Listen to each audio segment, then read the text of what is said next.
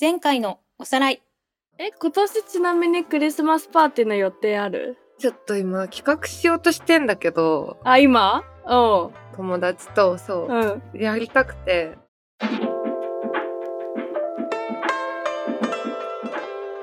長井美智香とシャンユー。創作なひらめきを求め、夜な夜な集まり作業するのは、神保町ブックセンター、ボックス席の深夜2時。誰かの小さな気づきが社会をクリエイティブにするクラウドファンディングのように、小さな疑問や好奇心を引き寄せてたら、思わぬアイデアが湧き出る。かも？この番組は、クラウドファンディングプラットフォーム MotionGallery がお送りしています。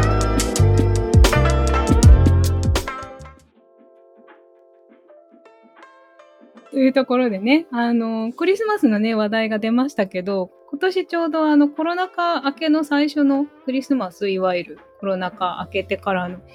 になるから多分年末もねありますし忘年会とかクリスマスとかいろいろ会がね増えるかなそしたら多分みんなお酒の量とかも増えるかなっていうところでうん。まあそんなアルコールに関連した今クラウドファンディングがモーションギャラリーで実施されているのでそのプレゼンターさんから永井さんとシャンユーさんに質問が届いてるのでちょうどいいなと思ってここでご紹介したいと思います。はーい。クラウドファンディングを実施中のプレゼンターさんで田中育子さんからの質問です。私は今、クラフトビールの醸造工程で残るビールの原料となる麦芽のそのカス、麦芽カスを再利用した食品を展開するブランド、ワンシックススを障害のある人たちと共に運営しています。障害のある人たちの力を借りて廃棄されてきたものを新しい商品へ生まれ変わらせることを現在の目標としているのですがちなみに永井さんとシャンユーさんはそういった取り組みに参加したり実際に自分でやってみたりしたことはありますか？ということで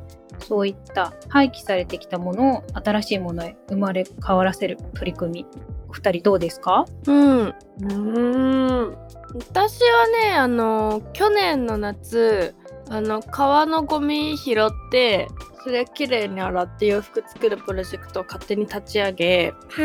え、すごい。それ私、あの、新宿の文化服装学院っていうファッションの学校出てるんだけど、うんうん。そこに持ち込んで、授業の一環として、へえ。それをやるっていうプロジェクトを夏 ?5,6,7,8 だから4ヶ月、半年近くか。面白そう。そう、去年やっていて、だから、そういう感じではやったことがあるかな。すごいなぁ。それもなんかすごい楽しくて、結局、その後作ったものを渋谷のパルコで展示したりとか、うーん。いろいろやって、今はちょっとやれてないんだけど、そんなことをやってたりしたかな。へえ、いいね。なんかやったことある？えー、なんだろうなぁ。全然浮かばないな。なんか不法投棄の粗大ゴミ拾ってきたりとかはしたけど、なかなかパンチ効いてんね。うん、それでプレステ初めてやった。へえ、え、プレスト落ちてたの？そう、プレステ2が落ちてて、それ、まあ無理かなって思って拾って帰ったら全然できて、プレステ2って落ちてんだ。落ちてたんだよね。もうでも、うん、8年くらい前だけど。へえ、すごい。私、プレステ2遭遇したことない私もんで。いや、めっちゃ当たりだよね。えー、めっちゃ当たりじゃん。いいなぁ。かなぁ。うん。あと、ウクレレとかも拾ったな。ウクレレとか落ちてんだ。私もっと全然しょうもないもんしかないよ。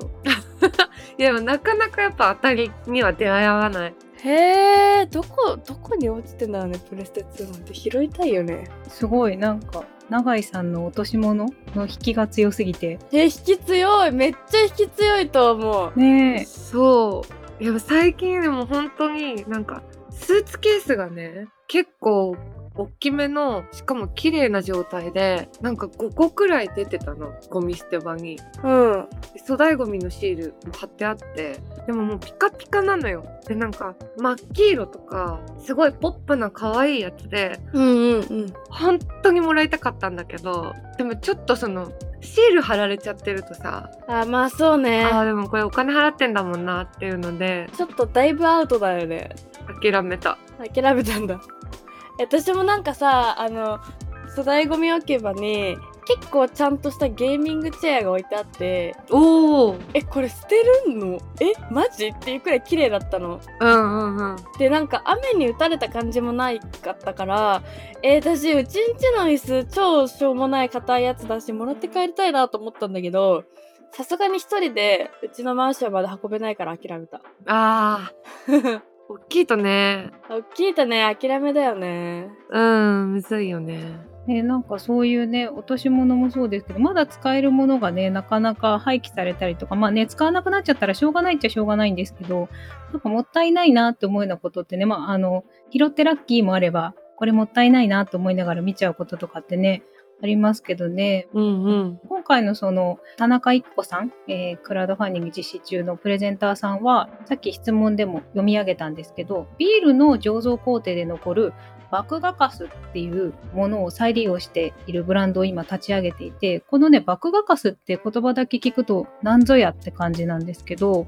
ビールの元となる麦汁を抽出した後の麦芽の搾りかすのことでまあ調べたらビールって水とホップと麦芽って呼ばれる大麦からできるらしいんですけどへえそうそう。麦芽って読まれるものから麦汁麦の汁っていうか麦汁を絞り出した後のカスって結構大量に出るみたいで、まあ、ちょっと想像するとなんかお米粒大のものを絞り切った後に残るものって結構あるよねっていうところで。はおからみたいな感じ？あでももしかしたらそれよりもっと空だと思うので。あ。うあーんもさもさしてるんだと思います。なんかあのページにもね書いてあるんですけどその煮出した後だからすごく高温で腐りやすいし水を含んでて重いしあとまあ独特なね当然匂いがあってうーんなんだか麦なので歯触りがやっぱり悪くてうーんすごく栄養価とかは高い高タンパクで食物繊維も豊富で低質で低グルテンっていう今こそ流行りそうな食材ではあるんですけど加工が難しいから結構日本でもわりかしその欧米とかでも廃棄されてることが多かったんですけどでもこんなにあの栄養価が高いんであれば食品に再利用できるんではないかっていうところにプレゼンターの田中さんが目をつけて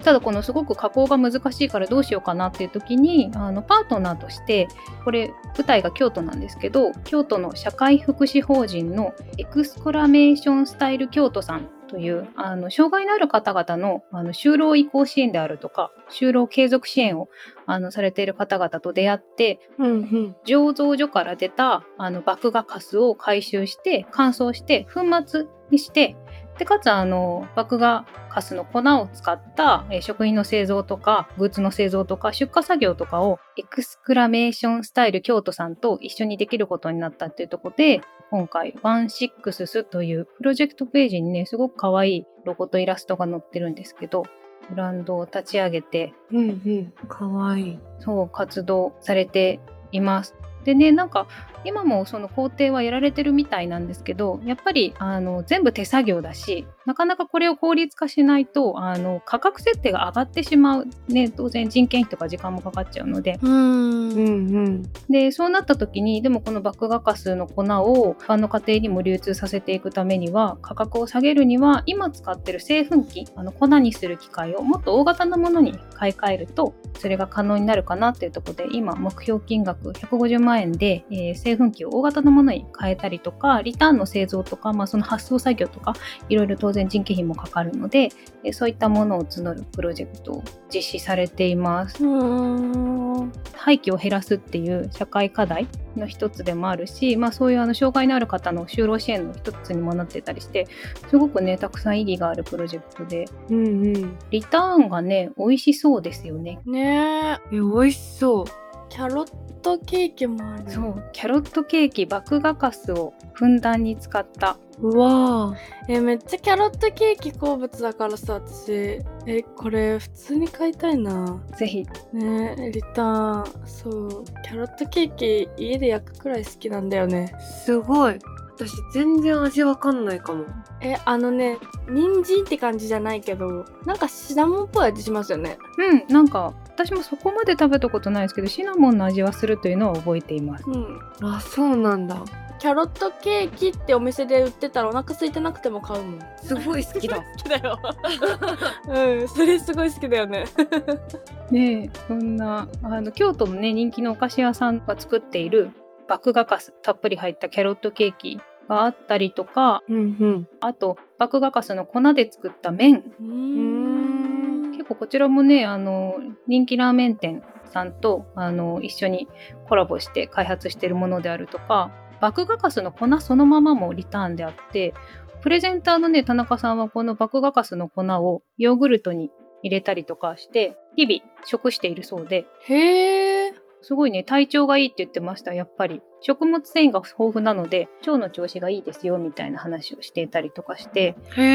え腸活だ。ね腸活だね。あとは、えーっと、まあ、グッズももちろん、ワンシックスさんのオリジナルのグッズもあったりとか、京都のね、人気の喫茶店とか、あと、麦芽かすの粉を使った、えードリンクを提供しているお店のドリンク券であるとか、いろいろあるのでね、美味しいものから、製粉機に名前を入れられるとか、いろいろあるので、へえかわいいな。ね、可愛いですね。グッズのデザインもとても可愛いと思っていて。うんうん。どんな味なんだろう。気になる。ね粉そのものも気になるよね。味。うんうん。なんか舐めてみたいよね。ねちょっとね。残ってるのか。ね、3500円で1キロ買えるので結構いろいろ作れますよ。結構ねできる。確かにへえちょっとねいろんな使い方ができるリターンもあるので皆さんぜひあのちなみに麦芽かすの粉の販売は